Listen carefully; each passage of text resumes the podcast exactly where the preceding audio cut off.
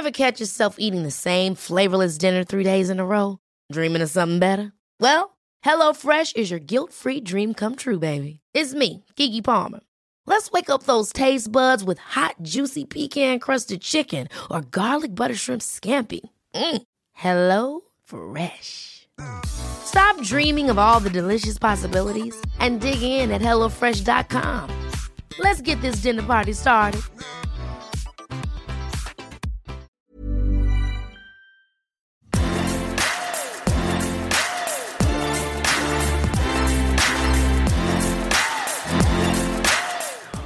Bonjour à toutes et à tous, je m'appelle Barthélémy et je suis ravi de vous accueillir pour ce nouvel épisode du podcast Extraterrien, le podcast qui interviewe des sportifs hors du commun. Le but de ce podcast est de vous partager leur parcours, leurs secrets, leur vie et d'en apprendre beaucoup plus sur eux afin d'en tirer un maximum de conseils.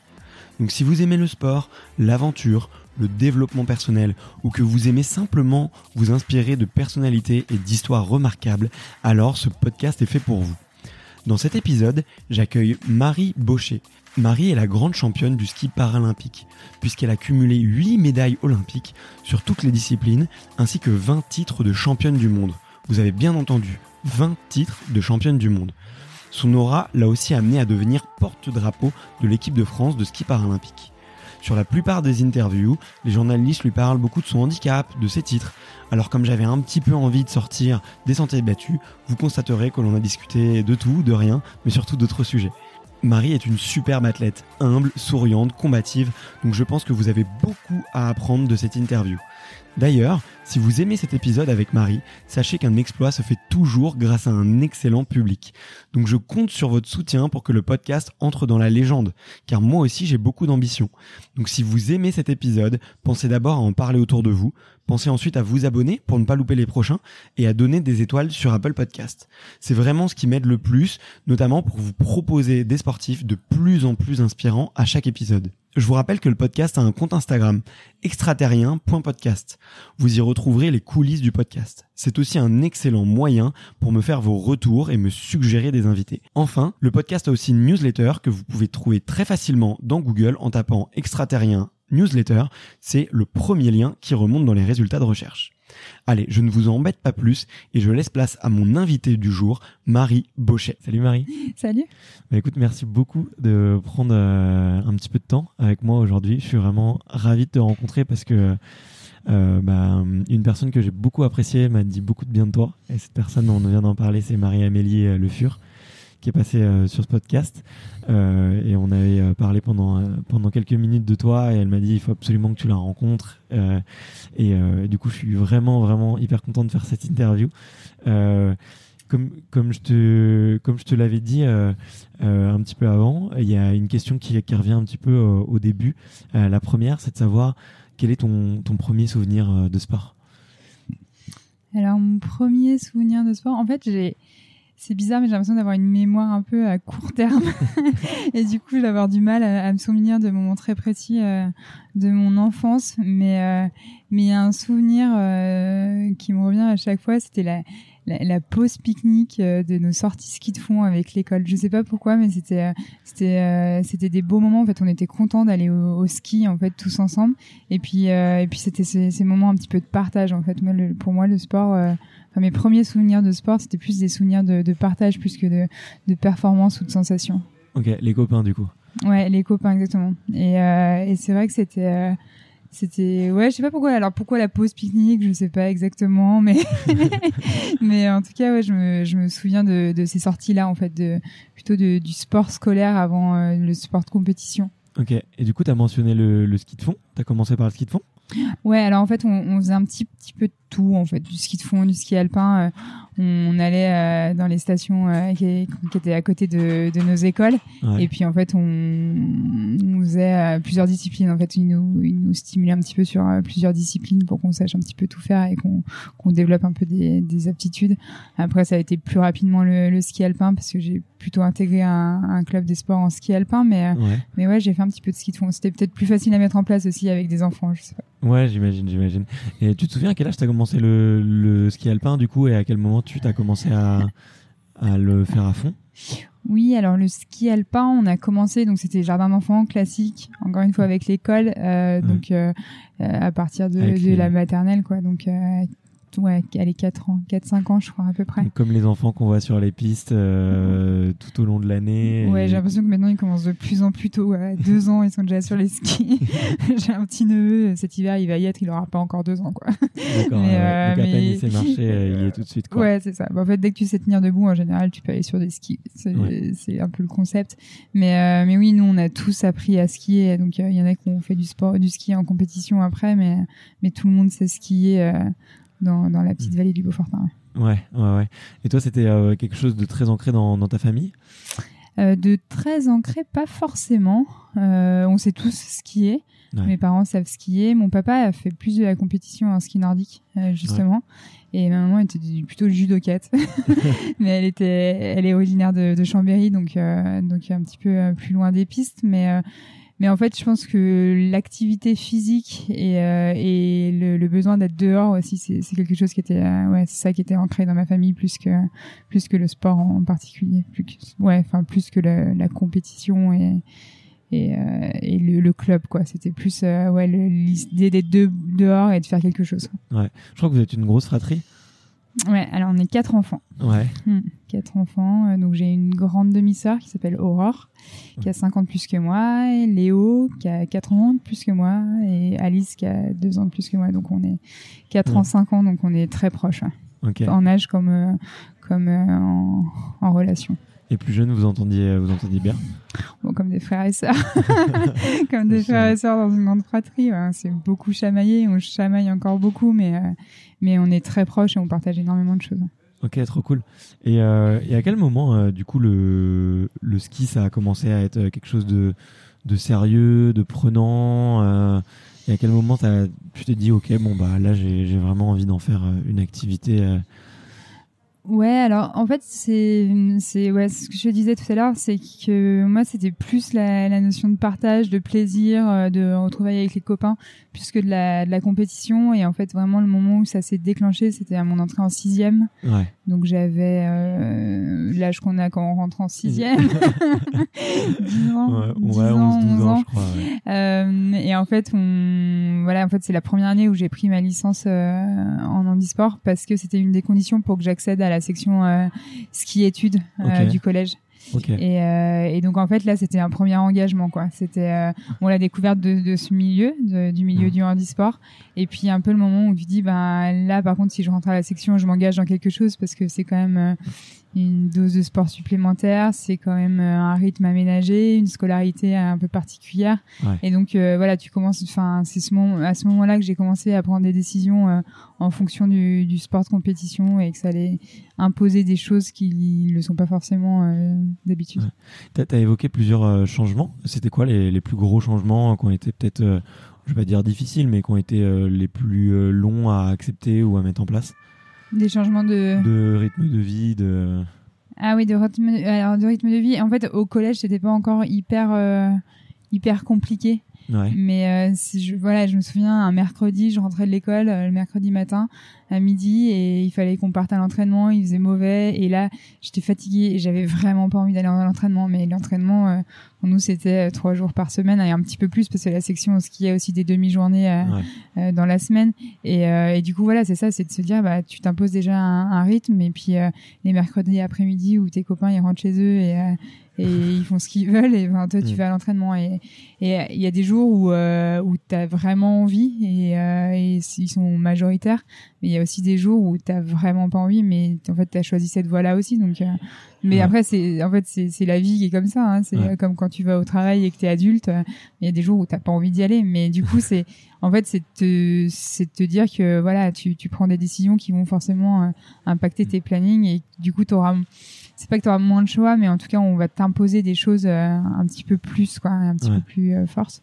Et, euh, et du coup, ouais, c'était plutôt ça. C'était des fois le, le rythme d'entraînement qui était euh, pas forcément évident à, à accepter parce que du coup à l'école primaire tu y vas le mercredi le samedi comme le sport enfin enfin comme ton activité extrascolaire quoi et, et, là quand tu rentres à la section ski bah tu as des entraînements un petit peu plus intenses et un petit peu plus nombreux donc donc en fait, y a, dans mes souvenirs, c'était ça ouais, qui était un petit peu plus euh, compliqué. Ouais. Puis tu as les entraînements sur les skis et puis tu as toute la, préparation physique aussi. Donc euh, donc c'est de te dire que là, le sport fait entre et fait vraiment partie de de, de, ta de ta vie quoi. Enfin en fait de ton et ça faisait quel volume du coup à peu près d'entraînement? Ce que tu je me rends pas compte euh, la préparation physique ce que c'est sur, euh, bah, quand tu es petit au collège c'est pas encore énorme. Enfin mais c'est juste que euh, par rapport à un élève qui a que des cours de PS ben toi tu vas en avoir le double. Parce que c'était aussi les créneaux avec la section c'est ce que je te disais on avait deux demi-journées dans mes souvenirs de ski en plus dans la semaine. Donc par exemple, on y allait le mardi matin,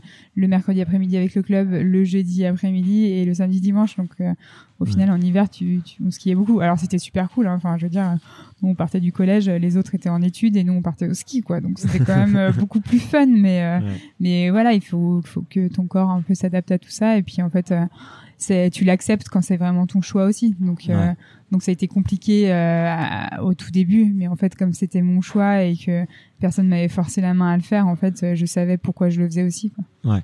Puis je trouve quand t'es enfant, tu te poses peut-être moins de questions que quand t'es adulte. tu vois, il y a un petit peu le côté voilà, j'y vais, c'est ma passion. Euh, ok, c'est pas facile tous les jours, mais tu crées un rythme et tu te poses plus de questions plus trop de questions. Ouais, mais parce qu'en fait, on t'accompagne vachement, parce que t'as tes, entraîneurs qui sont, voilà, qui, qui gèrent tout. Enfin, tu vois, ce que t'as juste à faire, c'est d'aller au ski, quoi. Enfin, alors que quand t'es adulte, il faut réfléchir un peu à toute la logistique qu'il y a autour. Et, euh, et puis, il y a aussi le fait que, en fait, euh, t'es avec tes copains, quoi. Enfin, moi, je me souviens, j'avais des, on était cinq filles, euh, cinq alpines du même club qui ont intégré la section. Donc, en fait, on se connaissait depuis qu'on avait 5 ans, 5, 6 ans à peu près. Ah et donc, en fait, c'était aussi chouette parce qu'en fait on se suivait quoi. Donc c'était pas enfin il y, a ça aussi qui fait que c'est hyper motivant quoi. C'est euh, c'est que en fait c'est des moments de partage avec tes amis. Encore une fois on revient au, partage quoi tu vois. Mais, euh, mais c'est des filles que tu vois encore? Ouais ouais je les vois il y en a on s'est un petit peu éloigné parce que du coup ben on a toujours pas le même rythme. Elles elles ont arrêté et du coup euh, du coup on se voit un petit peu moins mais mais mais Lucie par exemple euh, Lucie Picard que je connais depuis bah voilà depuis le tout début du de de, bah, de ma formation sur les skis mm. en fait bah, on est très proches on a été à l'internat ensemble au lycée et, ouais elle fait partie de mes meilleurs amis ok trop cool. Tu te souviens un petit peu de quelle euh, adolescente ou quelle petite fille tu étais?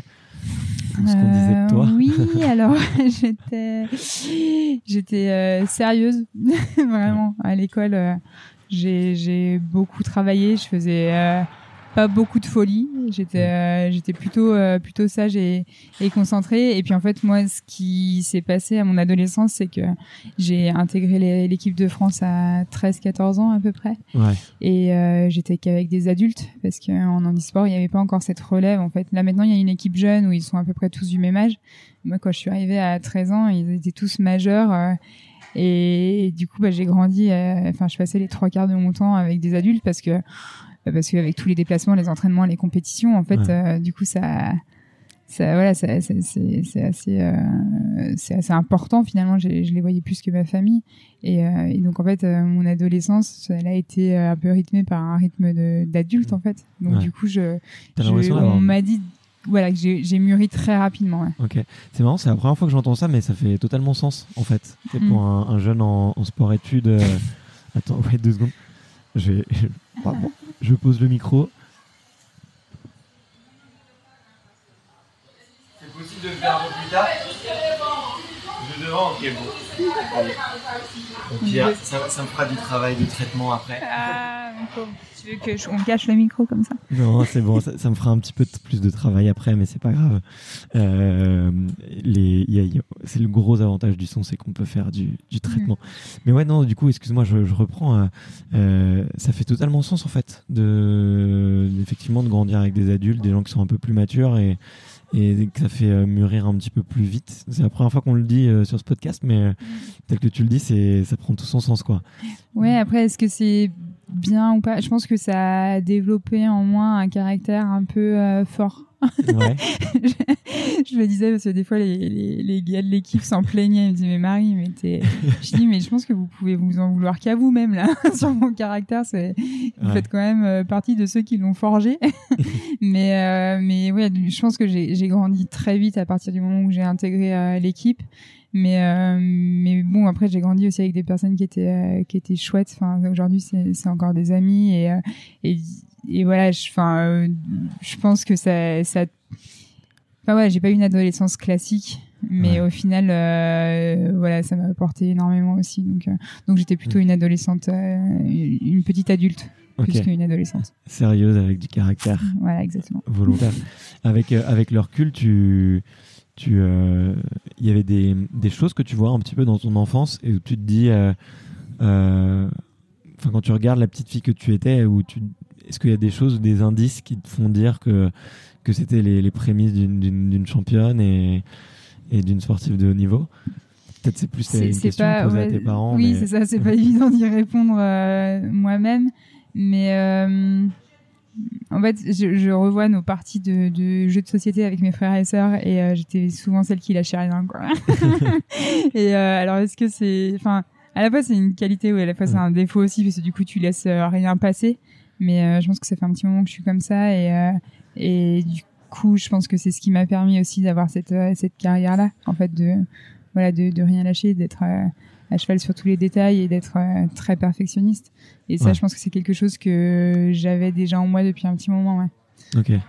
Mais il faudra que tu euh, confirmes avec mes parents, mais je pense. je leur passerai un petit coup de fil.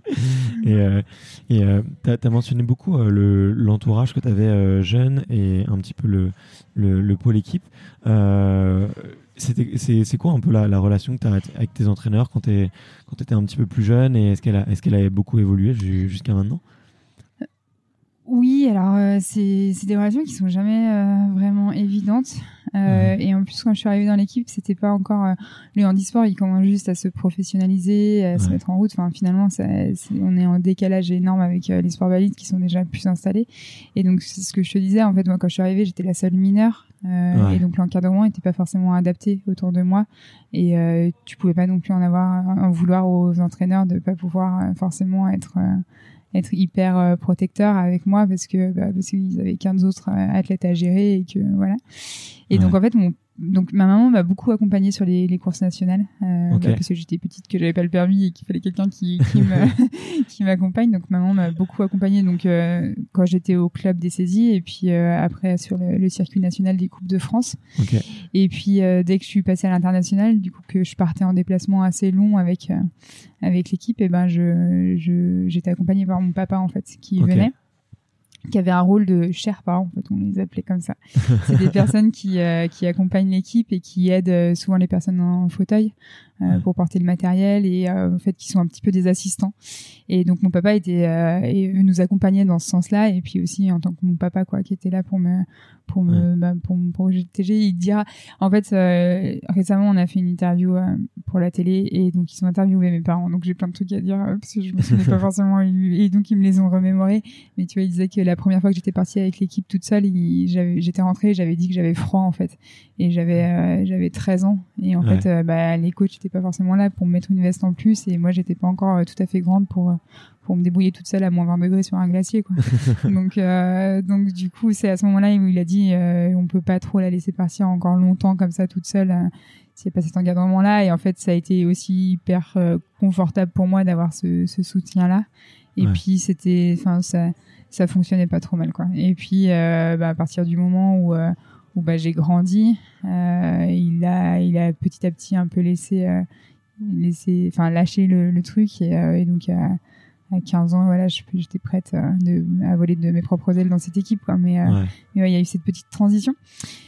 Et puis ben avec les entraîneurs, oui, ça, on a grandi. Au début, c'était vraiment mes, mes mentors. En fait, moi, je les écoutais, euh, je discutais pas trop. Et, euh, et puis au fur et à mesure, ben tu prends un petit peu euh, confiance aussi. Et puis euh, et puis voilà, t'as appris des choses aussi. Ton sport, t'as déjà voilà, t'as as des compétences nouvelles dans ton sport.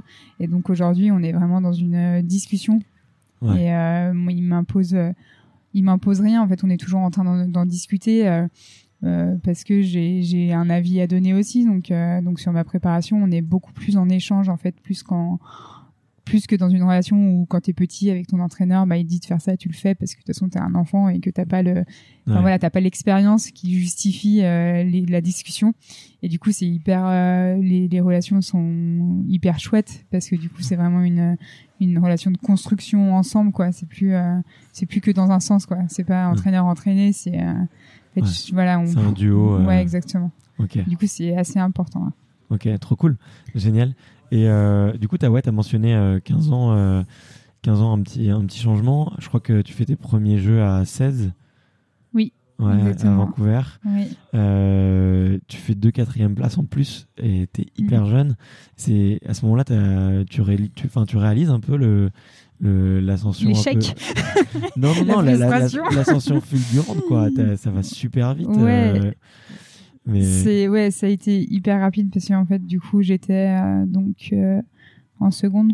ouais C'est juste donc ça en fait ça a mis quatre ans clairement parce que j'ai fait mes premiers championnats de France la saison des Jeux de Turin donc en 2006 donc en fait c'était Ouais. vraiment pile quatre ans. hein. Enfin mon évolution en en handisport a été vraiment voilà entre ces deux jeux là et en fait euh, ben j'étais dans le rythme. Tu tu commences par les courses nationales, tu te sélectionnes en équipe, donc tu pars sur les coupes d'Europe, tu fais des points en Coupe d'Europe, du coup tu pars en Coupe du Monde, euh, tu fais. euh, Alors j'avais pas fait les championnats du monde avant les Jeux, Mhm. donc en fait les Jeux c'était vraiment mes, mes tout premiers gros événements. Mhm. Et, euh, et c'était une saison qui était pas mal parce que j'avais quand même euh, gagné le globe de slalom cette année-là. Et euh, j'avais pu, euh, j'avais été une des seules à battre euh, la canadienne Lauren Wollstonecroft qui fait les cinq médailles d'or euh, aux Jeux de Vancouver. Donc, euh, donc j'étais arrivée à Vancouver avec euh, un potentiel médaillable assez important, mais aussi tellement petite et jeune et sans expérience que du coup c'est ça qui a, qui a pris le dessus. Mais en fait, ça, ça m'a pas semblé si court cette euh, cette ascension parce que en fait j'avais ces étapes hyper définies euh, Ouais. qui qui ont fait qu'en fait j'ai passé toutes les étapes quoi. J'ai j'en ai pas grillé une quoi. Je suis pas passée euh, du circuit national euh, au, au circuit international en en, en deux secondes. Enfin, voilà, j'ai ça a été rapide, mais j'ai quand même passé toutes les étapes et du coup je pense que ça m'a permis de de quand même de construire tout ça assez sereinement.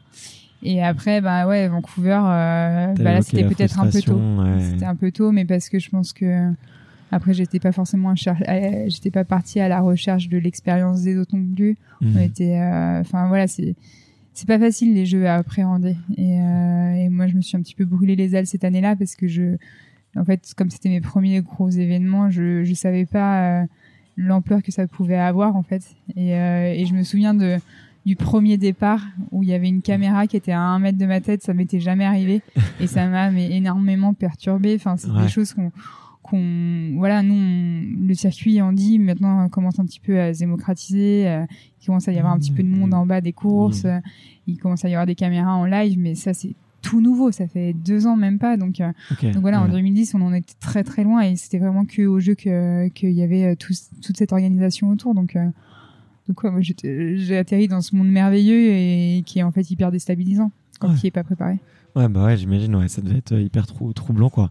Et du coup, tu as évoqué un peu de, de frustration. Effectivement, euh, bah, deux fois quatrième, tu vois, t'es au pied du, du podium. Mm. Comment est-ce que tu, qu'est-ce que tu te dis en rentrant? Comment est-ce que tu réagis euh, par rapport à ça? Parce que pour effectivement, t'as- t'as dit que tu t'étais un peu brûlé les ailes, mais il y a des, il Ouais. y a plein d'ados qui s'en seraient peut-être pas remis, tu vois. Et ben oui, mais comme j'étais déjà une petite adulte, non, je je sais pas, mais je pense que ouais, j'avais cette euh, cette maturité. Et puis euh, et puis aussi, bah voilà, c'était en fait c'était à la fois tout à l'heure je te disais que c'était pas passé si vite que ça, et en même temps, comme c'était passé vite, j'avais encore le temps. Donc Ouais. euh, donc en fait j'étais, je, je pense que j'ai réussi un petit peu à relativiser en me disant que c'était qu'une construction, que ça faisait partie des étapes à passer aussi. Et euh, t'as besoin de passer par des échecs aussi pour te construire. Enfin, au final, Ouais. moi, si je fais un, un, un flashback sur ma carrière, je me dis que Vancouver, c'est très bien que ce se soit passé comme ça, parce qu'au final, euh, si j'avais fait des médailles là-bas, euh, ça aurait été, euh, enfin, les autres auraient peut-être eu moins de saveur. Enfin, je sais pas, j'aurais Ouais. peut-être pas construit ma carrière de la même façon. Et je pense que Vancouver, ça a été ce, ce petit élément déclencheur, ce petit truc qui m'a donné la niaque pour la suite. Et, Ouais. et en fait, c'est hyper violent, mais en même temps, ça te permet aussi de te poser les bonnes questions, quoi, de te dire Ouais. bon, qu'est-ce que j'ai fait de mal, où est-ce que je vais, est-ce que j'ai envie de continuer, est-ce que j'en suis capable, enfin, Parce que si tout arrive vite et, facilement, euh, en fait, tu, tu suis le flow et c'est pas toi qui prends les décisions, quoi. Enfin, euh, c'est pas que tu subis, parce que c'est si tu fais des médailles, tu subis pas, hein, tu profites. Mais, euh, mais, mais, voilà, pour moi, Vancouver, ça a été hyper formateur, en fait. Et, et bah, dès l'année d'après, où il y a eu les championnats du monde, j'ai pas fait les mêmes erreurs, quoi. Il y a des trucs que tu as changé dans ta préparation ou dans ta, ta façon d'aborder des courses? Ouais, alors le plus gros truc qui s'est passé après Vancouver, c'est l'arrivée de la prothèse. Euh, en fait, euh, je, je, skiais sans prothèse. On avait fait des essais euh, au club valide avec une pour mettre adapter un deuxième bâton. Ça a été un échec total. Mais en fait, c'est bizarre parce qu'on avait l'impression que c'était un par manque de solution des entraîneurs du club en fait qui savaient plus trop quoi me faire faire pour que je puisse progresser mmh. techniquement et pour eux, le, seul moyen, c'était que j'ai un deuxième bâton, en fait. Et on a essayé, ça a vraiment pas marché, je l'ai pas du tout supporté. Et puis, euh, en fait, ça, c'était avant mon arrivée en handisport, parce que du coup, en handisport, dans ma catégorie, je peux skier qu'avec un bâton. Donc, en fait, c'était, c'était, la question se posait plus, quoi. et je pouvais pas m'entraîner avec deux bâtons et skier en compétition avec un seul. Mais euh, voilà, on, après les jeux, on a fait un petit retour et on s'est dit peut-être que là, il faudrait qu'on qu'on développe quelque chose qui me permettra de, de passer certains euh, certains stades euh, techniques. Et donc euh, j'ai fait faire une petite prothèse de ski chez Chablouz Orthopédie, chez mon prothésiste qui équipe pas mal d'athlètes en France maintenant. Et donc ça, ça a été le, le, le plus gros changement en fait. Et alors le plus gros changement du coup physique, mais aussi un peu psychologique parce qu'on en parlait avec. bah en fait, moi, j'ai jamais eu de prothèse de vie. Mes parents m'ont jamais mis de prothèse toute petite. Euh, moi, je, l'ai jamais demandé parce qu'en fait, j'ai ce petit doigt qui est hyper agile et qui me permet de faire beaucoup de choses assez précises. Et en fait, si tu mets une prothèse, ça, ça me handicap ouais, vraiment. Tu peux plus l'utiliser du coup. Oui, exactement. Et, euh, et en fait, euh, bah, tu vois, ma sœur, tu te dirais, et en fait, il aurait fallu que je vienne avec toute ma famille pour cette interview. Mais euh, ma soeur te dirait qu'en fait, euh, elle, elle s'est rendue compte que j'étais handicapée le jour où il a fallu m'ajouter quelque chose parce qu'en fait, elle s'est dit, mais il lui manque quelque chose si on a besoin de lui ajouter euh, cette prothèse. Ouais. Et en fait, ça a été un peu cette prise de conscience, mais qui n'a pas été traumatisante. Mm. Mais quand même, quoi. On s'est dit, bah là, pour continuer à progresser, il faut il faut compenser quoi. Et, et, du coup, ça a été un peu là qu'il y a eu cette prise de conscience du handicap. Mais, euh, mais voilà, moi je l'ai vraiment pris comme un outil de travail, quoi. Comme une paire de skis que tu prépares un peu différemment. Bah là, j'avais cette prothèse. Euh, donc c'était, c'était vraiment un outil de travail. Et c'est la première chose que j'enlève avant mes chaussures de ski. Et les chaussures de ski sont loin d'être confortables. Donc c'est euh, ouais, c'est vraiment quelque chose que je mets vraiment que sur les skis. Ouais, c'est marrant parce que dans, dans une interview que j'ai vue de toi, euh, il y, y, a une journaliste peut-être un petit peu maladroite qui, qui te parle du, de, de effectivement de, de ton handicap, tu vois. Et, euh, et toi, tu lui dis, mais au final, c'est génial parce que c'est ça qui m'a permis de, de rentrer dans le monde du handisport et que c'est un monde qui, toi, te, enfin, te plaît énormément. Et, mm. euh, et enfin, j'ai trouvé ça très beau la façon dont tu l'as dit, de dire que, que ça t'a permis, que c'était pas un frein, tu vois, de d'être avec les valides, mais que c'est quelque chose qui t'a permis d'aller dans un autre univers qu'on ne mm. connaît pas, qui est moins médiatisé, tu l'as dit, où il n'y a pas les caméras mm. et qui te convient, qui te convient mieux, quoi. Oui, exactement. Mais je le dis parce que j'ai un petit handicap qui finalement mon handicap pas tant que ça dans la vie de tous les jours parce que j'ai grandi avec, parce que c'est un handicap de naissance. Du coup, moi, j'ai pas connu autre chose. En fait, peut-être que qui serait un handicap aujourd'hui, c'est de me rajouter quatre doigts qui seraient là et je saurais pas quoi en faire quoi. parce, je, parce qu'il y a, y a, vraiment peu de choses euh, sur lesquelles je me dis euh, ça je peux pas le faire parce que j'ai que ce petit bras là. Ouais. Donc euh, donc en fait c'est pour moi c'est qu'une différence et, et en fait c'est cette différence qui m'a permis tout ça ce qui n'est pas forcément le cas sur des handicaps qui vont être plus lourds, qui vont être conséquents, euh, enfin consécutifs pardon à, des accidents. Donc c'est c'est c'est voilà, moi je, je, peux avoir ce discours-là parce que j'en ai jamais souffert et parce qu'il a toujours été accepté par mon entourage, parce que moi je l'ai toujours accepté. Et du coup c'est un discours qui est hyper positif parce que parce que ce handicap a, jamais été négatif en fait. Et c'est vrai que euh, il m'a ouvert des portes. Là dernièrement j'ai dit ça et c'est vrai que c'est c'est vrai, c'est c'est une petite clé quoi. Ce petit doigt, c'est une petite clé qui m'a ouvert des portes que j'aurais jamais ouvertes euh, avec euh, mes dix, avec dix doigts. Et c'est et c'est comme ça que je veux le voir et c'est comme ça que je dois le voir parce que c'est vrai en fait. Et euh, mon arrivée dans le milieu du handisport en fait ça m'a surtout donné du temps en fait parce que le milieu des du, du sport valide c'est c'est intransigeant et c'est c'est sélectif très tôt, très jeune. Et, euh, et, moi, j'étais pas mûre à l'âge où il aurait fallu que je le sois pour pour commencer une carrière internationale avec eux. Et, et c'est voilà, il y a tellement de monde que les sélections sont hyper rudes. Et en fait, moi, le handisport, comme il y avait moins de monde, et ben ça m'a permis de, de, prendre le temps de progresser et, et d'arriver au bout des choses que je devais faire dans ce dans ce sport là en fait donc ça m'a, en fait, le handisport m'a, m'a offert du temps, quoi, du temps et, et, de la tranquillité aussi, quoi, de la tranquillité d'esprit où, euh, où bah dès l'entrée au collège, euh, pour mes collègues, c'était euh, c'est hyper sélectif. Là, le lycée, après, j'ai intégré le lycée d'Albertville, qui dépend de la Fédération française de ski. Et sur l'ensemble des athlètes, enfin des skieurs en, donc dans la France entière de l'année 94, ils étaient 15 à entrer dans la classe, quoi. Donc, euh, donc euh, moi j'étais la 16e, mais euh, c'est parce que j'étais en histoire et que j'avais pu faire cette performance-là et qu'on m'avait laissé le temps, quatre ans avant, d'évoluer dans la section avec eux. Et, et du coup, ouais, pour moi, le handisport, ça m'a vraiment offert ce, ce temps-là, en fait. Ouais. Et finalement, ouais, c'est quelque chose de hyper précieux et, et, et que tu es su en tirer un bon atout, de profiter un petit peu des années. Ouais. Bah, complètement. Et puis, enfin, c'est Ouais, c'est dur parce que du coup, tu te dis qu'il y a plein de jeunes à potentiel, mais qui sont pas forcément mûrs euh, à temps. et du coup, euh, ben, on, entre guillemets, brise leur carrière, mais c'est aussi, euh, c'est compréhensible aussi parce que tu peux pas, tu peux pas là au lycée prendre 60 athlètes. Parce que c'est voilà, c'est des structures qui demandent d'avoir un accompagnement hyper individualisé, et donc donc il y a besoin de faire des sélections, mais mais je pense qu'il y a des des, des, des, jeunes qui skient extrêmement bien, mais qui mettent plus de temps à skier extrêmement bien et du coup qui, qui ratent des étapes comme ça. Et donc, euh, donc c'est vrai que moi j'ai eu cette chance-là. Ouais, c'est vrai, c'est, enfin, c'est très intéressant, même, euh, tu vois, à tous les niveaux, je trouve, euh, ce que tu viens de dire, parce que il y a plein de grands champions qui se sont révélés très tard et qui n'ont mm. pas forcément qui n'étaient pas forcément les champions qu'on attendait d'eux à 15 ou 16 ans. Et à l'inverse, il y a plein de plein de d'espoir, tu vois, à 15 mm. ou 16 ans, qui derrière, bon, euh, s'écrase euh, mm. s'écrase un petit peu plus. Donc, euh, ouais, et tu penses qu'il y a des, des, choses un petit peu à revoir dans, dans ce mode de sélection ou? Il y, a, il y a des choses à revoir, mais c'est, enfin, c'est vraiment pas facile. Ouais. ouais. C'est, c'est pas, enfin, bien sûr, on pourrait dire c'est injuste. Et puis bien sûr qu'il y a des carrières qui sont brisées euh, trop jeunes, euh, mais c'est comme une blessure quoi. Enfin il y a un moment donné où des fois c'est la blessure qui décide aussi de la carrière que tu feras. Moi j'ai eu la chance de de passer au travers jusque là et du coup de pas avoir de saison blanche. Alors c'est une chance et à la fois là je, je, mm. une petite saison blanche là pour faire un petit peu de repos. Pourquoi pas?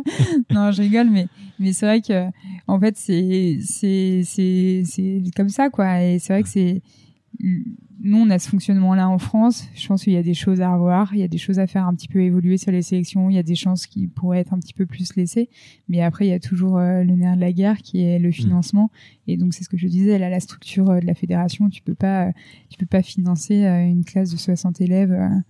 et encore 60, enfin, je sais même pas pourquoi je dis ce, ce, ce nombre-là, parce qu'il faudrait beaucoup plus de place si on, laissait on voulait laisser la chance à, à tous les athlètes. Donc, ouais, t'as raison, ouais. Donc c'est c'est ouais c'est c'est une grande question, c'est pas facile et dans, tous les cas voilà tu sais que puis en fait c'est pas évident parce que tu es aussi dans cette période de, de l'adolescence où tu sais pas comment euh, l'adolescent va devenir euh, adulte en fait. Donc tu sais pas physiquement enfin il y a beaucoup de transformations qui font que ça influe forcément tes performances. Donc euh, donc par rapport à ça tu peux pas ouais c'est difficile d'imaginer euh, quel skieur mm. telle personne va être euh, dans 5 ans quand il aura 20 ans alors qu'il en a 15 aujourd'hui qui fait 1m60 peut-être que dans 5 ans il fera 1m90 euh, enfin voilà c'est c'est pas voilà c'est c'est pas évident mais c'est sûr qu'il y a des il faut pas arrêter de se poser des questions sur euh, le fonctionnement des sélections parce que c'est c'est vachement important de, de, laisser des chances mais il faut trouver les solutions qui le permettent Ouais, ouais. Bah, moi, j'aime beaucoup, euh, enfin, j'aime beaucoup. Je pense qu'il y a des, on a des choses à tirer un peu du modèle américain, tu sais, avec les universités, mm. les bourses et tout. Parce que je pense que, effectivement, ça peut laisser des fois des places, euh, tu vois, euh, à des, à des sportifs qui, qui se révèlent plus tard, à 22, 23 ans, et en mm. même temps qui peuvent continuer leur parcours scolaire. Bon, je, ouais, je dis ça, j'y suis pas. Mais là, il nous, en tout cas, dans le ski, il y a des, des structures un peu privées aussi. Donc, le problème, c'est que c'est hyper sélectif parce que ça coûte assez cher. Donc, c'est souvent les, les, les enfants ou les parents qui ont les moyens de, de, de financer ces structures-là qui y sont. Mais, euh, mais ça permet euh, bah, à la fédération de, de, faire sa sélection un petit peu plus restreinte et de mettre mm. des, des, des, financements sur des, des athlètes à, à, fort potentiel actuellement. Mais ça permet quand même derrière d'avoir un petit coussin avec des athlètes qui continuent à se former et qui peuvent se révéler un petit peu plus tard aussi. Donc, donc ça c'est une voilà c'est c'est une, idée, mais bon là il y a quand même quelque chose qui fait que la sélection se fait plus par par l'argent finalement. Mais mais ouais il y a des choses. Enfin je pense qu'il faut faut, faut regarder un peu ce qui se fait ailleurs. Euh, je pense que dans le système américain, il y a des très bonnes choses à prendre, des choses peut-être qui sont moins intéressantes. Donc, euh, c'est pour ça que je pense qu'il faut pas arrêter de se poser des questions sur ce système-là et puis, euh, ouais. et puis essayer de, ouais, de, de, de, de, piocher un peu partout et de faire quelque chose de bien. Ouais, ouais c'est clair. Bah, de toute façon, après, c'est, on est, je pense, dans une époque où le, on revient énormément sur l'éducation même des enfants en général et sur l'éducation en général, on voit beaucoup, tu vois, mm. d'écoles, euh, on parle de Montessori, des éducations un petit peu alternatives. Donc, euh, ouais, mais complètement, c'est exactement le. Enfin, là, on parle du sport de haut niveau, mais finalement. Ever catch yourself eating the same flavorless dinner three days in a row? Dreaming of something better? Well, HelloFresh is your guilt-free dream come true, baby. It's me, Kiki Palmer. Let's wake up those taste buds with hot, juicy pecan-crusted chicken or garlic butter shrimp scampi. Mm. Hello? Fresh. Stop dreaming of all the delicious possibilities and dig in at HelloFresh.com. Let's get this dinner party started.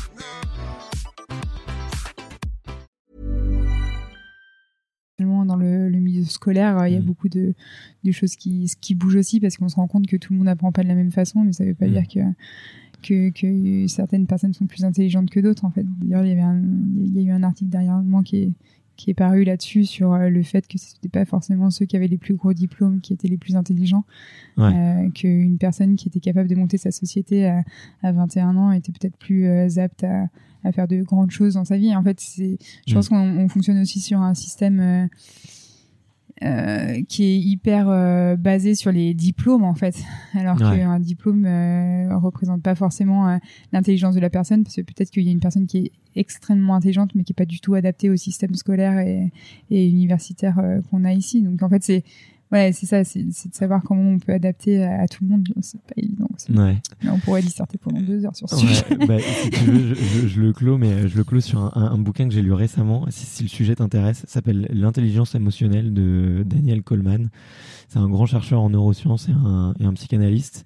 Euh, il est prof dans toutes les grandes universités américaines mm. et il a écrit un bouquin qui est génial. Et en fait, le but de, de, ce livre, en fait, c'est de faire comprendre un peu que les grands hommes, enfin les grands hommes, hommes ou femmes, hein, peu importe, euh, ils sont surtout, c'est leur capacité à se faire, à s'entourer. En fait, mm. ça, à s'entourer pas forcément de, de 20 000 personnes, mais s'entourer mm. de une, deux, trois.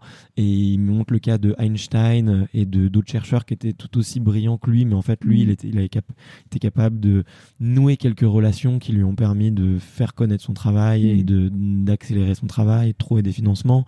Il parle de certains hommes politiques, de certains entrepreneurs, de certaines, euh, de certaines sportives. Tu vois, enfin, il y a, y a tous les hommes et femmes, il y a tous les, les parcours, euh, même Cléopâtre aussi. Enfin, tu vois, il y a des et c'est génial. Donc, si le bouquin t'intéresse, euh, il y a plein de choses à dire. Mais c'est la même idée que le staff. On en parlait tout à l'heure du staff autour d'un athlète. Quoi. C'est euh, si t'es capable d'avoir un staff avec lequel tu fonctionnes bien, ça change tout. Et même mm. d'une équipe, d'une émulation dans l'équipe. Enfin, en fait, d'avoir des athlètes autour de toi qui peuvent t'aider à te faire progresser.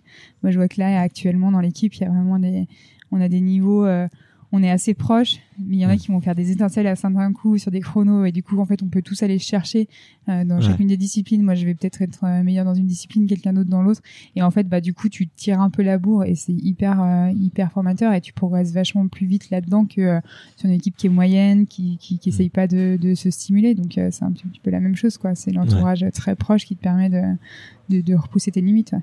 Et, mais on, sent que ça te stimule beaucoup l'entourage et les gens, les gens avec qui tu partages euh, tout ce que tu vis. Mm. Euh, je crois que c'était euh, en Corée, tu as été porte-drapeau. L'équipe de mm. France, c'est quand même un symbole de, de, de, des gens qui sont un peu, un peu leaders, qui ont un peu de cette personnalité-là. Euh, c'est quoi ton, ton rôle aujourd'hui dans, dans l'équipe de France et, et comment est-ce que tu, tu, te positionnes un petit peu par rapport à ça? Parce que j'imagine que bah, tu es de plus en plus médiatique, tu es dans une mm. association aussi, on en reparlera après, mais c'est par rapport à l'équipe, c'est quoi un peu ton, Ben, je pense que j'ai toujours ce rôle-là.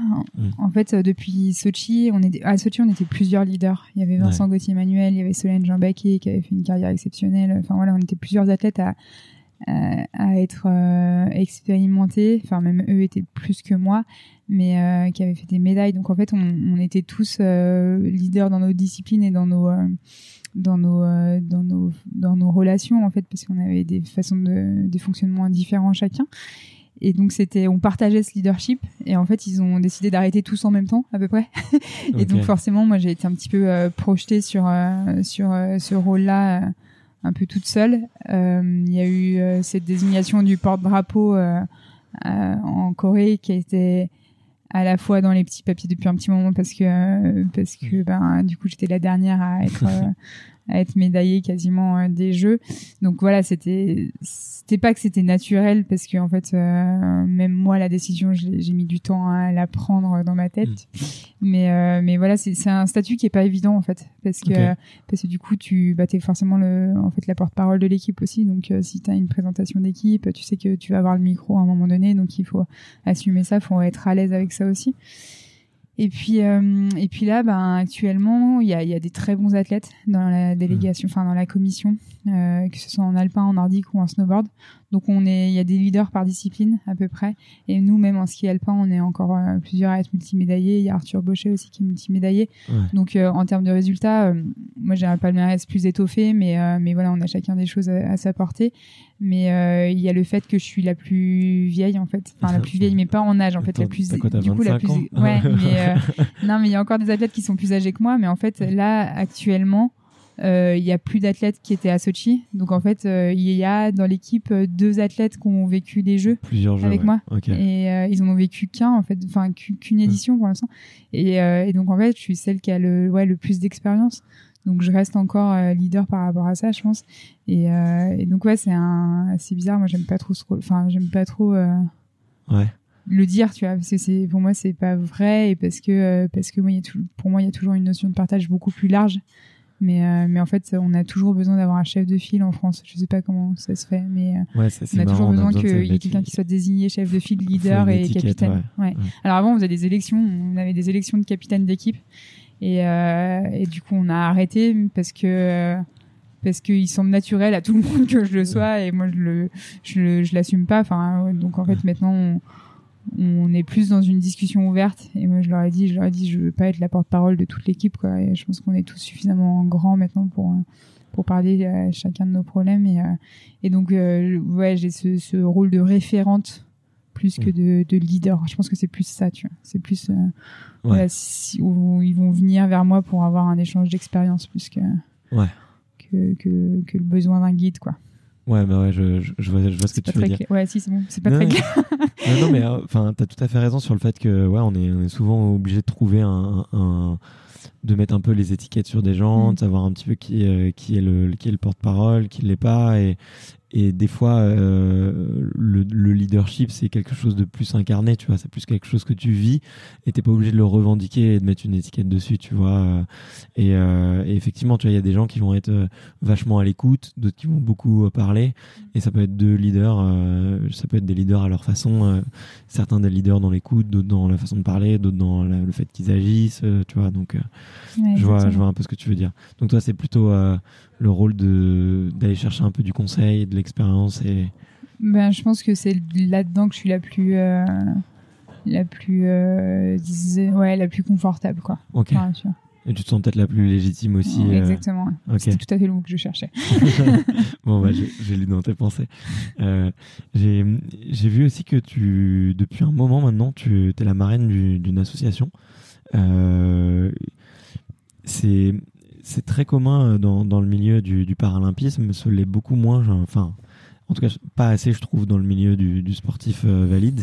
Mm. Euh, tu peux nous parler un petit peu de cet assaut Parce que je trouve euh, c'est très important de de- d'en parler et de, de mettre un peu ce que tu fais en, en valeur et, et la cause que tu défends. Oui, alors je suis la marraine de l'association pour que l'ANA gravisse sa montagne. En fait, euh, j'ai été marraine de- du Téléthon euh, en Savoie plusieurs euh, éditions. Et donc j'ai rencontré beaucoup de familles euh, d'enfants malades, handicapés, lourds. Et, euh, et donc j'ai commencé à en suivre certaines en fait sur les, les réseaux sociaux. euh, Ouais. parce que je trouve ça incroyable. Enfin, c'est la, le courage, le dévouement et euh, l'optimisme en fait des, des, parents, il est assez exceptionnel. Et du coup, je trouve que c'est des gens qui méritent tout notre soutien et notre notre respect pour pour euh, leur engagement auprès de leurs enfants et, et leur dévouement. Et donc, je, suivais la page de la petite Lana.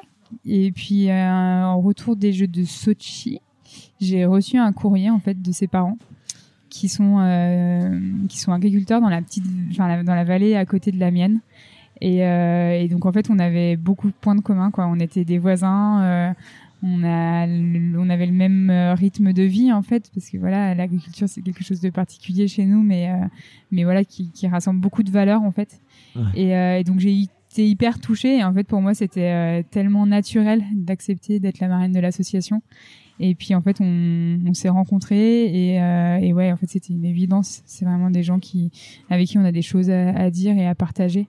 Et donc, euh, et donc Lana, elle a, elle a, un handicap euh, assez lourd. Euh, et en fait, ça demande beaucoup d'adaptation euh, à ses parents, euh, des, des, adaptations dans leur maison. Enfin voilà, en fait, ça, ce qui est terrible, c'est que c'est qu'un enfant malade, c'est c'est violent, c'est c'est soudain souvent là, c'était à la naissance. Euh, Lana, elle est bien jusqu'à ce qu'elle naisse, en fait. Et, euh, et, du coup, c'est euh, ouais, c'est dur. Et en fait, c'est toutes les conséquences qui découlent. Enfin, ouais, tout ce qui en découle, qui est encore plus violent, parce que là, ça demande des financements, mais énormes et bien plus que pour l'éducation d'un enfant en bonne santé. Et, et en fait, ben il y a beau avoir certaines aides, euh, en fait, il y aura jamais assez pour euh, soutenir euh, bah, financièrement la famille et puis psychologiquement aussi. Et, et du coup, bah, ses parents, ils se démènent pour faire des événements, pour rassembler un petit peu du monde autour de l'ANA, pour être entourés, pour aussi avoir du soutien. Bah, vraiment, le soutien psychologique, je pense que c'est hyper important pour eux aussi, de, de qu'ils soient reconnus pour tout ça et puis qu'on les accompagne, qu'on les soutienne et qu'on leur qu'on leur donne de l'amour et, euh, et, du enfin voilà de, de l'attention quoi parce que et puis du respect aussi. Et, euh, et donc voilà moi j'essaye de les accompagner au mieux. Euh, je suis présente sur pas mal de leurs manifestations. On a créé un petit truc de, de crochet aussi avec des collègues d'équipe. En fait, moi, je, je, crochette depuis quelques années. Et, euh, et puis avec un autre collègue d'équipe, Johan, qui a pris. Du coup, j'ai fait crocheter des garçons dans l'équipe. Et ben, en fait, on avait équipé toutes nos familles en bonnet, bandeau. Et un jour, on s'est dit, mais est-ce qu'on pourrait pas rendre ça un petit peu plus utile? Et, euh, et, donc en fait dans les bus, euh, dans les déplacements, on perd beaucoup de temps et donc là on a décidé de le rentabiliser et donc on, on crochette des bonnets, des bandeaux qu'on vend sur euh, Facebook, sur Ski et Crow et en fait les bénéfices sont directement reversés aux associations.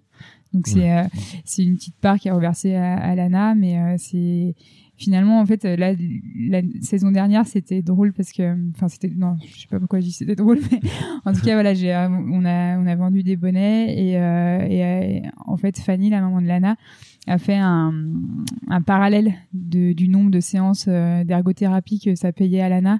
Et je sais plus combien c'était je crois que c'était 24 ou 25 séances d'ergothérapie pour Lana avec les ventes de bonnets et bandeaux.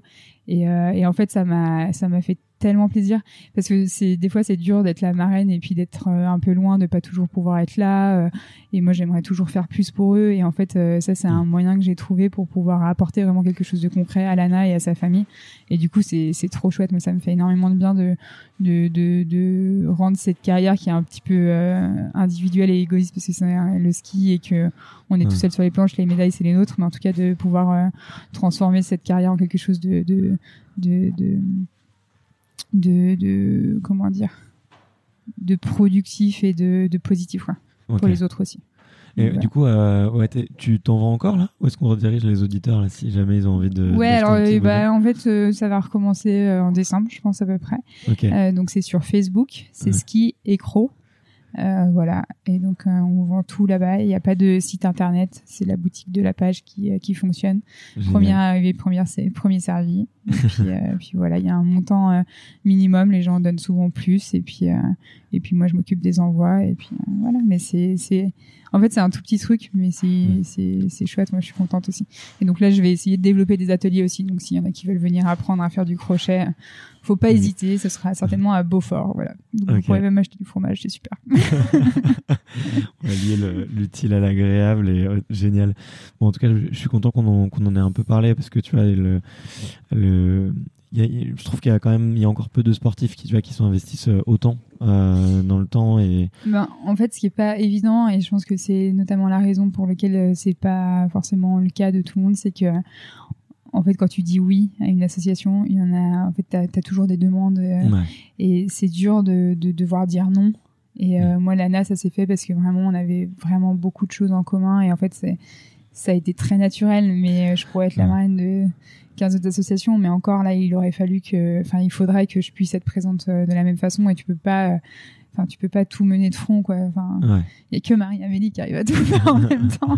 Mais euh, mais enfin voilà moi je, je préfère privilégier Lana et euh, et pouvoir être euh, au maximum mm. présente pour elle plutôt que d'additionner les, les les parrainages et les marrainages de, de certaines associations. Et je pense que c'est le cas de, de de pas mal d'athlètes. Et je pense que en fait, soit tu fais le choix d'en accompagner une, mais euh, tu es assez clair sur le fait que c'est celle-là parce que, euh, ou soit tu fais le choix de ne pas accompagner, mais de soutenir différemment la cause, tu vois, plutôt mm. sur des, des associations peut-être plus grosses, plus générales, euh, d'avoir des actions un petit peu différentes, des interventions par exemple, et pour enfin pour pas faire de différence quoi. Ouais. Euh, mais euh, tu sais que ça arrive euh, même même aux, aux donateurs on va dire particuliers comme moi. Enfin j'ai eu la chance de de, de, de revendre ma, ma, société il y a pas longtemps et j'ai du coup j'ai gagné un peu de sous et j'ai fait un gros don à une association qui me tenait à cœur. Et euh, dans le mois qui a suivi j'ai reçu énormément d'appels de, courriers euh, euh, de choses comme ça et du coup j'en ai parlé autour de moi. Et un ami lui je crois c'était un euh, c'était une, une, une comment, comment on dit j'oublie c'est à mon tour de manquer le mot mais mm. euh, il, voilà il y avait eu un décès dans sa famille et il a récupéré un peu d'argent il en a fait un don et, euh, et euh, effectivement, lui, c'était lui arrivé la même chose. Et l'association lui avait dit qu'effectivement, euh, ça se faisait en fait de, bah, de s'entraider entre associations et de se faire passer euh, des fois les, les contacts. Donc, euh, et c'est mm. normal parce qu'en fait, finalement, il y a encore trop peu de gens qui, qui donnent, ne serait-ce qu'à une cause. Et, bon, et bon, c'est mon petit coup de gueule de la journée, mais on attend trop de l'État de régler tous les problèmes et il mm. faut commencer par être solidaire entre nous et s'aider entre nous. Et puis peut-être que l'État interviendra à un moment ouais, c'est sûr. Après, c'est sûr que du coup, ça t'oblige à faire des choix parce que tu peux pas soutenir toutes les causes. Donc, euh, Exactement. Tu dois donc voilà, c'est des choses qui doivent venir du cœur. Et moi, voilà, enfin, clairement, l'ANA, ça venait vraiment du cœur. Et d'ailleurs, mm. je te remercie de me permettre d'en parler un petit peu aujourd'hui. Bon, bah, tant mieux.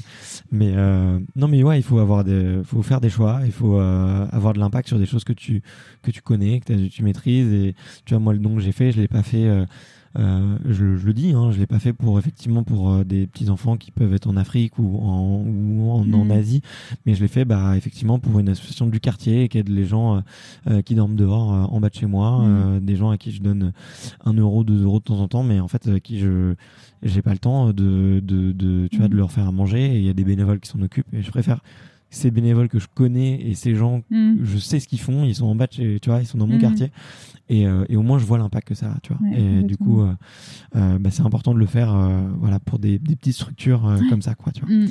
Et bon, je vais, je vais changer un petit peu de, je cherchais une, une, une transition, mais mais j'ai pas j'ai pas réussi à trouver.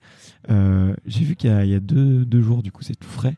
Tu avais annoncé que tu allais faire des courses parmi les valides cette année. Que, et, et, je vais mettre euh, une deuxième question dans ma question. Euh, que tu avais un petit peu atteint ton, ton, quota de compétition et que y avait euh, que peut-être que maintenant euh, tu, tu, voulais sélectionner un petit peu cette année. Ouais, en fait, c'est quelque chose auquel j'ai toujours répondu non. parce que souvent on me posait la question, c'était est-ce que enfin en fait c'est pas c'est pas ce que tu veux faire des courses chez les valides. C'est qu'en général la question c'était euh, et par rapport aux valides où est-ce que vous vous situez? Et aujourd'hui je vais en faire je vais aller faire des courses FIS et c'est pas dans ce but là en fait. c'est pas de savoir euh, euh, ce que je vaux par rapport à eux j'en ai rien à faire. Enfin il y a un, il y a un handicap il y a une différence donc c'est sûr qu'il y a une différence aussi au niveau du temps au niveau du chrono. Euh, là je j'ai aucune idée de de la différence exacte qu'il y a entre un, un coureur valide et moi euh, mais euh, mais en fait c'est pas ce que j'ai envie d'aller chercher. Euh, en fait l'année dernière ça a été une saison qui a été difficile psychologiquement pour moi. C'était le retour des jeux. Il y a eu beaucoup de sollicitations sur la période entre sur la période entre pardon, entre du coup les jeux et le début de la saison. Donc j'étais, euh, j'ai enchaîné les entraînements juste en cochant les entraînements que j'avais fait, en disant bah ça s'est fait, c'est fait, c'est fait, toujours sans vraiment être vraiment dans le truc. Et du coup la saison qui s'est déroulée a été usante parce que j'étais fatiguée et parce que en fait j'avais pas envie j'avais enfin j'avais pas envie de me faire mal cette année-là parce que c'était j'avais besoin de couper un petit peu et donc il a fallu un petit peu euh, réfléchir à, la suite, à savoir si euh, si je voulais euh, si je voulais continuer, si j'arrivais à me projeter sur Pékin, parce qu'après Sochi c'était assez clair que la Corée c'était évident. là c'était pas le cas pour la Chine en fait pour 2022 ça me semblait tellement loin me dire mais là encore quatre ans de compétition enfin comment je vais arriver à trouver de la motivation? Et donc en fait ça a été ça, la, la, remise en question du, du printemps, c'était de trouver un peu les nouveaux challenges qui allaient pouvoir me motiver. Euh, une grosse coupure en été. Euh, Parce que normalement tu skis l'été, hein. je crois que tu fais des stages. Alors là on skie au mois, on a quand même skié au mois de juin, mais j'ai coupé juillet-août. Euh, j'étais à la maison, j'ai fait que de la préparation physique vers chez moi et c'était hyper bien, hyper ressourçant. Et du coup, je suis arrivée en septembre, reboostée, et, euh, et voilà, on s'était dit qu'il me fallait euh, en fait de nouveaux concurrents. C'était pas, c'était pas de, de, forcément aller chez des valides, c'était plutôt des nouveaux concurrents, un nouveau circuit, de, fonctionner un petit peu différemment, de casser un peu la routine, et puis euh, peut-être de, moi, je pense aussi un petit peu personnellement, c'est pas très exprimé, mais c'est aussi d'être un peu à l'abri. Parce qu'en fait, j'ai l'impression que chaque course que je fais en Andy, je suis exposée aux médias, je suis jugée sur ce que je fais.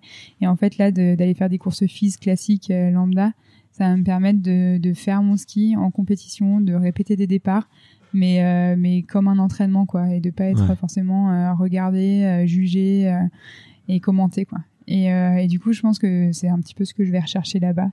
Et, euh, et puis c'est aussi euh, me permettre de d'aller repousser un peu des limites, de tu vois, de me confronter à d'autres personnes, ça va me ça va me bousculer. Et je pense que c'est ce que j'ai besoin pour euh, pour pour trouver aussi euh, de nouvelles progressions dans ma discipline. Ok. Puis c'est aussi l'occasion de rencontrer des nouvelles personnes, euh, des nouveaux univers, nouvel écosystème. Et... Ouais, tout à fait. Bon, il se trouve que du coup, il y a des nouvelles concurrentes qui arrivent sur mon circuit en Andy aussi. donc en fait, il y a beaucoup de nouveautés. euh, donc je pense que je vais être bousculée cette année. Il y a des très bonnes skieuses qui arrivent aussi. Et à la fois, ça, je pense que l'année dernière, ça, ça m'aurait vraiment fait peur en fait, euh, de me dire que j'étais pas forcément capable de de, de, de rajouter encore une couche d'entraînement, de rajouter encore une couche de motivation. Et en fait, là, là je trouve que c'est assez stimulant. Et donc, euh, je pars pas vraiment sur des objectifs de saison.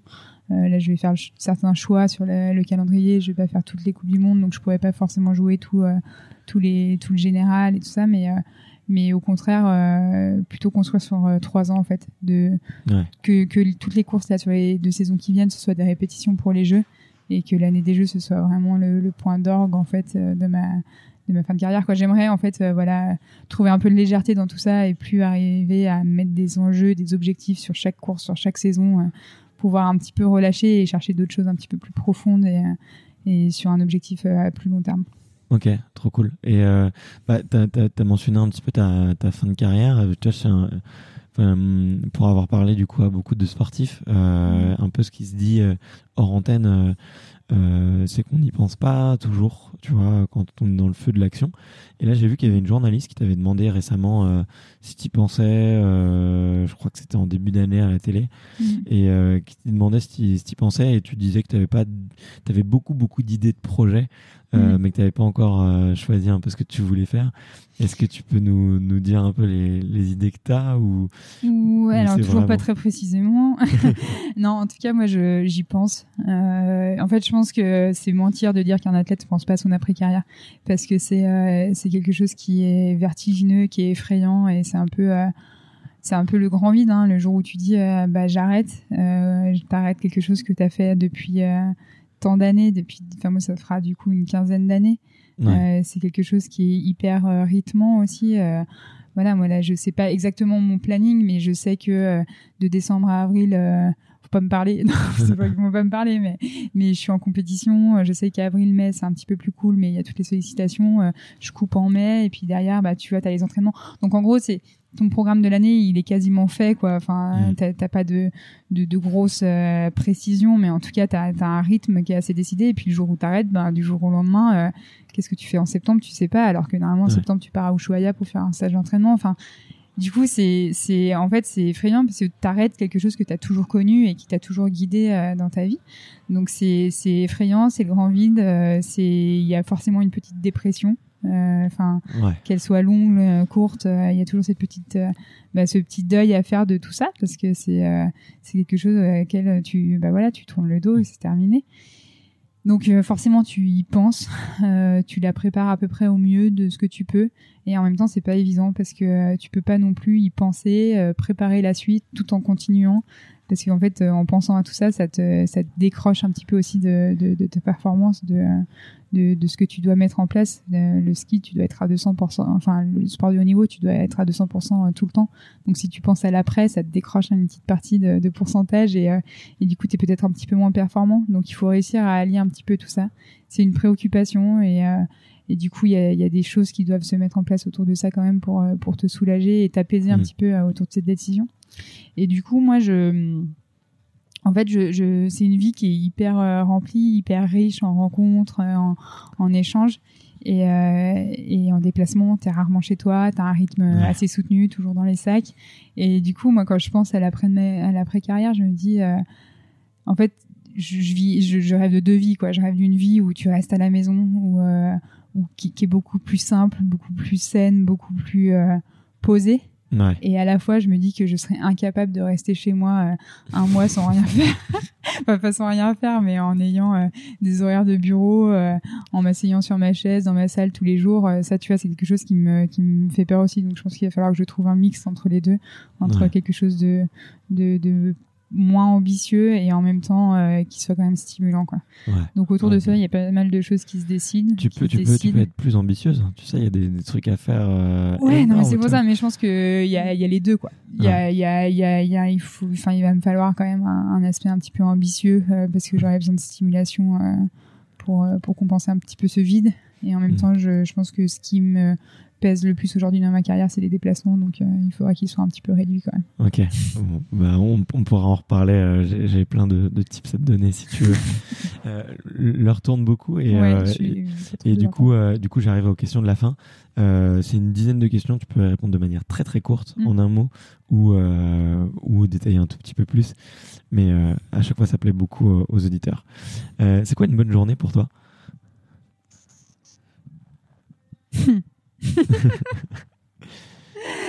Euh, alors, ma sœur dernièrement m'a dit que elle le soir, elle, faisait un petit retour sur sa journée et elle, euh, elle ressortait quelque chose de, positif, quelque chose qui s'était passé de bien. Parce que des fois, tu, tu finis ta journée sur une note négative, alors qu'en fait, euh, le matin, il s'est passé un truc super chouette, mais sauf que tu l'as oublié. Et du coup, c'est ça, ce serait une, journée où tu te couches et tu repenses à un truc chouette qui s'est passé dans ta journée. Quoi. Il y a toujours quelque chose de chouette qui se passe dans une journée. Ouais, c'est vrai, t'as raison. C'est un très bon exercice d'ailleurs. Du coup, je, je m'y suis mise et je la remercie parce que c'est chouette, ouais, ça fait du bien. Moi, j'en ai écrit 20. J'écris 20, 20 choses qui m'ont plu. Euh, donc, toi, ça, peut, être, ça ah peut être, un sourire, un jus d'orange, tu vois, des, mm. choses, mais c'est super bien. Euh, c'est quoi ton meilleur souvenir de, ta carrière? Je crois savoir la réponse. Mon meilleur souvenir de carrière? Ouais, alors c'est vrai que elle est pas très originale.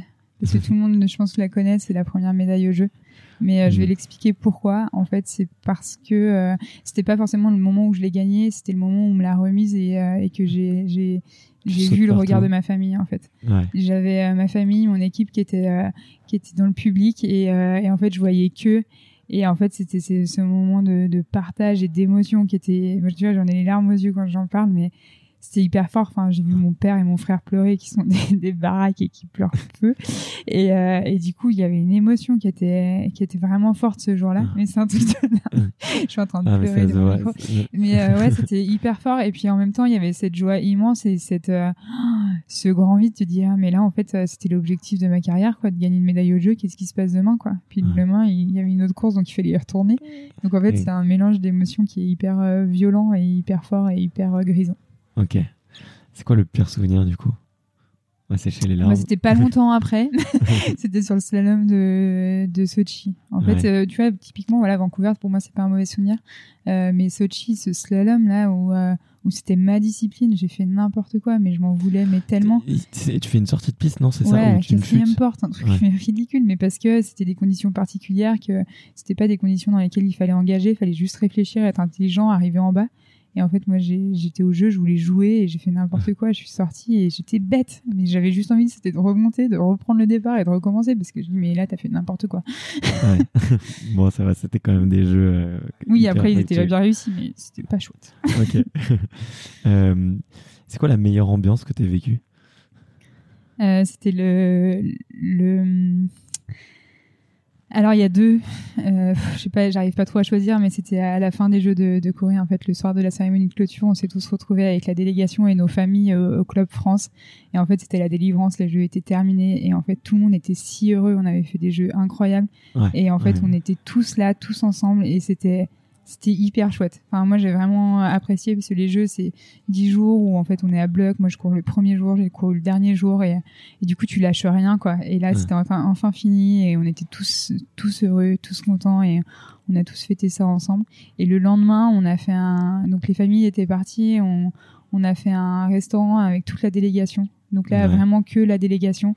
Et euh, on a passé un moment hyper fort et hyper euh, riche en souvenirs aussi. Et c'était, ouais, j'étais super contente d'avoir réussi à, à, fêter ces jeux de cette façon-là avec eux parce que, parce que en fait, euh, ça m'avait manqué à ce Ouais. Ok, génial. T'es une idole sportive? J'en ai beaucoup trop pour, pour être rapide à répondre à cette question. Non, mais il y a, y a, beaucoup de, de, grandes sportives françaises ou, ou étrangères. Je trouve que on peut toujours être qu'inspiré par, euh, par ces femmes et, euh, et, même par ces hommes qui, qui décident de prendre ces chemins-là. Il, y a beaucoup de, de, belles valeurs qui sont transmises par, euh, par des beaux athlètes. Et, donc, je veux pas en citer une. Donc voilà, je ne les citerai pas, mais, mais je, je, pense à plusieurs. Ok, ça marche. où est-ce que tu te vois dans, dans 10 ans? On a déjà un peu parlé. Mais ouais, je me vois dans le. Donc, pour quand même avoir un, un, bout de réponse à ta question, je me vois dans le Beaufortin. J'ai du mal à, à m'imaginer m'installer ailleurs. Euh, mais voilà, je pense que je serai en mouvement, mais euh, j'aurai toujours une base là-haut. Ok, trop cool. Est-ce qu'il euh, il y a encore des choses qui te font peur? Toujours. j'ai toujours peur de tout. non, je suis pas quelqu'un de, très sereine et, j'ai peur. à la fois, tu vois, tout à l'heure, je te parlais de la blessure qui, hmm. qui, qui, qui, pourrait être presque un soulagement certaines fois, mais ça m'effraie parce que c'est quelque chose qui est tellement pas drôle et qui est, qui est tellement violent et qui est, euh, qui est compliqué quoi. C'est euh, c'est pour un sportif euh, quand tu te prépares, c'est l'année des jeux, c'est terrible. La, peur de la blessure, l'année des jeux, c'est c'est affreux. Tu te prépares pendant 4 ans, tu te blesses et voilà quoi. Super. Merci, au revoir.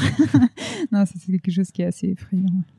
Est-ce qu'il y a un, un, livre, un film ou un article que, que tu recommandes tout le temps? Euh, bah non mais alors c'est il y a rien d'exceptionnel dans ce film mais on est à l'approche de Noël et en fait ce film il est je sais pas il me met dans un, un petit moment de, de, dans un petit cocon. Souvent on le regarde justement avec Lucie ma, ma copine du ski et c'est Love Actually. Okay, c'est pas c'est pas un grand film c'est pas un... mais tu vois c'est ces films que tu que t'apprécies de partager. Et euh, et bah, je pourrais dans les films aussi souvent on se fait un petit Disney à Noël sous la neige sous le plaid avec ma famille. Tu vois, c'est en fait c'est c'est pas forcément le, film, le livre, mais c'est le c'est le partage que tu as autour de ces moments-là en fait. Ok, trop cool. Avant dernière question, si tu pouvais te donner un conseil à ton euh, à toi juste avant les Jeux de Vancouver, et que tu pouvais être une petite euh, petite souris et te glisser euh, dans le creux de ton oreille et te dire un petit conseil à la jeune athlète que tu étais à l'époque, tu te dirais quoi? Beaucoup trop de choses. non, mais je me dirais, euh, je me dirais, euh, euh, je me dirais, détends-toi, mais et profite quoi. Parce qu'en fait, j'étais vachement crispée, j'avais mis trop d'ambition et en fait, faut pas oublier que les jeux c'est quand même justement un jeu quoi. Il faut aussi, faut aussi faut aussi en profiter quoi. Enfin, faut pas se, faut pas se stresser, faut pas se.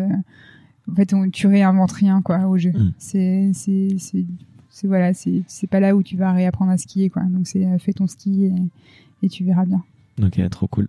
Bon, la dernière question de, que je pose euh, que je pose à tout le monde du coup, c'est euh, est-ce que tu pourrais me, me citer un, sportif et une sportive à interviewer du coup sur ce podcast?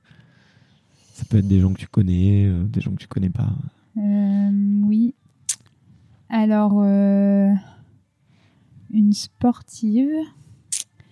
Euh, je t'enverrai bien vers. Euh, c'est compliqué, je pourrais t'en donner plusieurs. Vas-y, vas-y. Moi, j'aimerais bien que tu ailles voir euh, Alizé Baron, qui fait du ski cross. C'est euh, une chouette personne. Ok. Donc, euh, ouais, Alizé Baron. Perrine Lafont, parce qu'elle est, elle est fun. C'est vraiment quelqu'un qui est, qui est chouette. Et, euh, et elle a pas mal de choses à raconter. Elle est fraîche et, et je trouve qu'elle est, ouais, elle, renvoie une super image du sport féminin. Ok. Trop cool. Et après, un sportif. euh, Je, je précise euh, hommes et femmes parce que à chaque fois on me recommande des hommes. Et Ah me ouais suis Ah, ah, bah j'ai un gros problème. et Moi, je veux faire un recommander homme. 15 femmes. non, bah, moi, vas-y, je, je pense que tu peux, parce que là, du coup, je t'ai parlé de, de skieuses, enfin, de valides. Euh, après, j'ai plus de relations avec des, des sportifs d'hiver, donc c'est pour ça que je vais quand même te, Ah, vas-y, avec grand plaisir. Avec grand Mais plaisir. euh, Benjamin Davier. Ok. Parce que Benjamin, euh, c'est un peu une brute comme ça, et en fait, il a, il a vraiment un- une histoire, euh, une belle histoire et euh, des belles valeurs. Et donc, euh, je te conseille d'aller le voir et de le rencontrer parce que Trop il racontera des chouettes choses. Génial. Mais en tout cas, merci beaucoup Marie. Merci à toi. J'ai passé un super moment et bah, je te remercie infiniment pour ton temps. Merci. Salut. Merci beaucoup. Salut. Merci d'avoir écouté cet épisode jusqu'au bout. Si vous êtes encore là, c'est sûrement que l'épisode vous a plu, donc n'hésitez pas à le faire savoir autour de vous et à vous abonner pour ne louper aucun épisode. J'ai mis tous les liens dans la description, donc n'hésitez pas à y jeter un coup d'œil. Et sinon, moi je vous dis à la semaine prochaine pour une prochaine interview. Ciao